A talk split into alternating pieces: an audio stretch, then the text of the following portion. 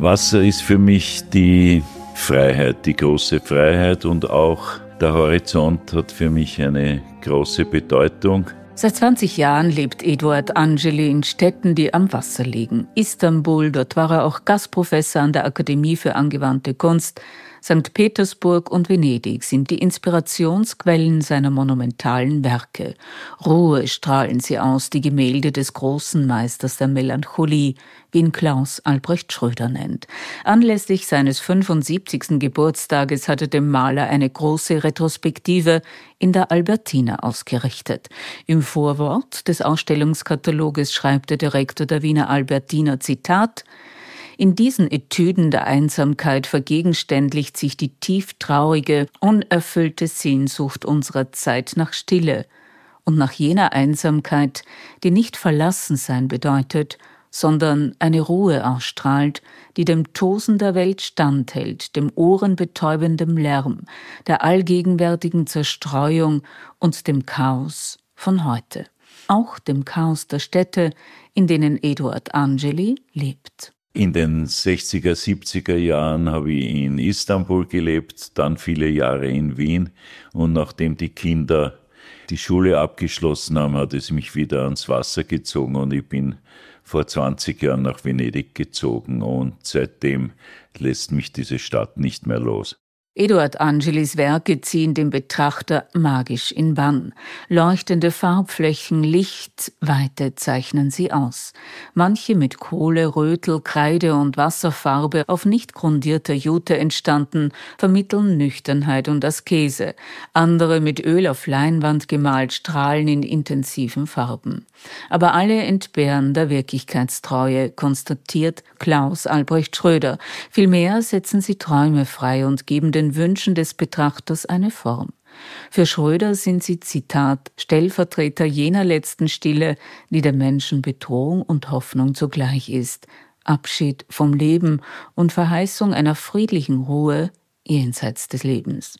Vom 12. April bis Ende November 2024 sind 14 Gemälde von Eduard Angeli in der Fondazione Vedova am Zattere in Venedig zu sehen. In einem sehr interessanten Raum. Es waren die alten Salzlager. Vedova hat diese Salzlager reaktiviert und seit damals sind es Ausstellungsräume. Dort hat ausgestellt Baselitz, Kiefer, Arnulf Reiner, Roy Lichtenstein. Und das ist schon eine große Herausforderung und die Latte liegt relativ hoch. Der Raum ist 40 Meter lang, 12 Meter hoch und wurde von dem Architekten Renzo Piano adaptiert. Und die Bilder, die in Venedig gezeigt werden, beschäftigen sich selbstverständlich mit Venedig, aber auch mit Cities on Water, also Istanbul, St. Petersburg und Venedig. Also eigentlich alle Städte am Wasser. Die letzten 20 Jahre habe ich mich damit beschäftigt. Bis zum großen Hochwasser im Jahre 2019 lebte Eduard Angeli in einem Haus am Lido, direkt am Wasser. Auf der Terrasse sitzend konnte man das Meer beobachten, den Wellengang spüren, den Sonnenauf- und Untergang erleben. Dieses direkt am Wasser leben hat einen unglaublichen Reiz. Das Haus, was Sie erwähnt haben, wurde leider 2019 bei dem großen Hochwasser zerstört. Und weil mein Atelier damals auf Wasserebene war, habe ich auch einen großen Verlust an Bildern und Werkzeug gehabt, musste das Haus verlassen, habe aber jetzt ein neues fast in derselben Position wiedergefunden, aber dieses Mal Gott sei Dank erster Stock, also hoffentlich vom nächsten Hochwasser geschützt. Die Schwarze Mole, Brücke, oder Die letzte Glut heißen Werke von Eduard Angeli. Letztgenanntes hat eine Größe von 190 mal 240 Zentimeter. Genauer gesagt gibt es zwei davon. Ist auf einem Bild ein Sonnenunter- und auf dem anderen ein Sonnenaufgang mit Öl auf Leinwand gemalt? Es sind im weitesten Sinn Sonnenuntergänge oder Aufgänge, also zwei verschiedene Stimmungen, die ich in der Lagune erlebt habe, aber es könnte genauso gut an jedem österreichischen See in einer ganz stillen Abendstimmung oder Morgenstimmung sein. Beide Bilder heißen die letzte Glut, wo noch das letzte Verglühen der Sonne sichtbar ist. Die Komposition ist sehr ähnlich, nur die Stimmung variiert und regt den Betrachter zu den eigenen Assoziationen und Träumen an. Auch hier hat Eduard Angeli nicht die sichtbare Welt reproduziert, vielmehr hat er sie sichtbar gemacht. Damit steht er, so wiederum Klaus Albrecht Schröder, in der Tradition der deutschen Romantik von Caspar David Friedrich und dessen Warnung, nicht zu malen, was man vor sich sieht, wenn man nichts in sich sieht. Das leibliche Auge will geschlossen werden, damit das Geistige sehend werden kann. Natürlich sitzt man viele Stunden und beobachtet nur die wechselnden Lichtstimmungen über dem Wasser. Und von Zeit zu Zeit mache ich mir dann einfach Erinnerungsfotos, nach denen dann diese Dinge gemalt werden. Aber man kann sich das nicht so vorstellen, dass sie abgemalt werden, sondern die Fotos sind tatsächlich nur Erinnerungshilfen. Wie ungefähr war die Situation?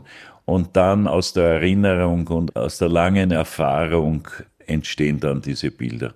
Vom Hochwasser, das 2019 Werke und Werkzeug in Eduard Angelis Haus am Lido zerstörte, wurde schon erzählt und auch darüber, dass der Künstler in ähnlicher Lage wieder ein Haus gefunden hat, in dem er lebt und arbeitet.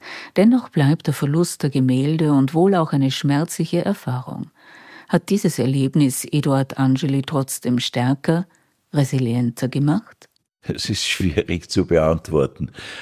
Sicher ist es zuerst ein großer Schock und eine, ein großer Eingriff in das normale Leben, aber später dann überlegt man und sagt, eigentlich ist es ja nur materielles, was hier verloren gegangen ist denn eine Insel weiter in Palestrina haben Leute versucht, während des Hochwassers ihre Sachen zu retten und wurden durch den Stromschlag getötet.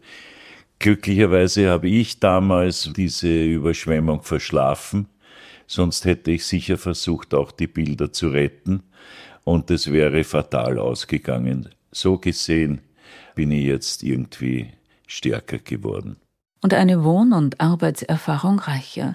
Denn Eduard Angeli lebt nun neben Venedig 50 Kilometer von Wien entfernt in einem prachtvollen Ambiente im Grünen. Weit und breit ist außer der Nachbarvilla nichts zu sehen. Ein Avramidis steht im Park, davor ein Schwimmteich und in der Nähe ein Gemüsegarten, den der Künstler selbst bepflanzt. Wirkt sich diese Umgebung auch auf die Malerei aus? Bis jetzt noch nicht. Hier bin ich nicht von Wasser umgeben, sondern nur von Wald und Wiesen. Und es ist tatsächlich nur 50 Kilometer von Wien entfernt, aber es ist eine sehr intakte bäuerliche Landschaft mit Kühen und Schafen auf der Weide und eine sehr friedliche und ruhige Landschaft, die mich einfach in Frieden arbeiten lässt.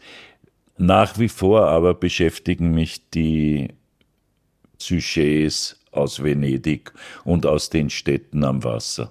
Woher kommt diese Faszination des 1942 in Wien während des Zweiten Weltkrieges geborenen Eduard Angeli? Ich weiß das nicht. Es könnte sein, denn während der Kriegszeit, ich bin mitten während des Krieges 1942 geboren, sind wir nach St. Gilgen gezogen. Ich habe also meine allerfrüheste Kindheit in einem Haus in St. Gilgen direkt am See verbracht. Und es könnte sein, dass diese frühkindlichen Eindrücke mich so geprägt haben, dass ich später nie wieder vom Wasser losgekommen bin. Und an diese Zeit in St. Gilgen erinnere ich mich mit größter Freude. Eros der Sommerfrische im Seeschlossort trägt den Titel Resilienz, Stärke auch bei Gegenwind und erinnert am 9. März an die Zeit, als Nationalsozialisten im Salzkammergut jüdische Künstler und Künstlerinnen vertrieben und an den Widerstand, der sich gegen die Nazis formierte. Marie-Therese Arnbohm erzählt über die Vertreibung der Juden aus Gmunden und liest aus ihrem Buch Die Wilden vom Traunsee. Christina Bern spricht darüber, was die Seele stark macht und Tatjana Schnell fragt, Resilienz oder Sinn, wie geht Widerstand? Skulpturen von Harald Schreiber und Markus Hofer ergänzen den Salon der Wissenschaft und Kunst.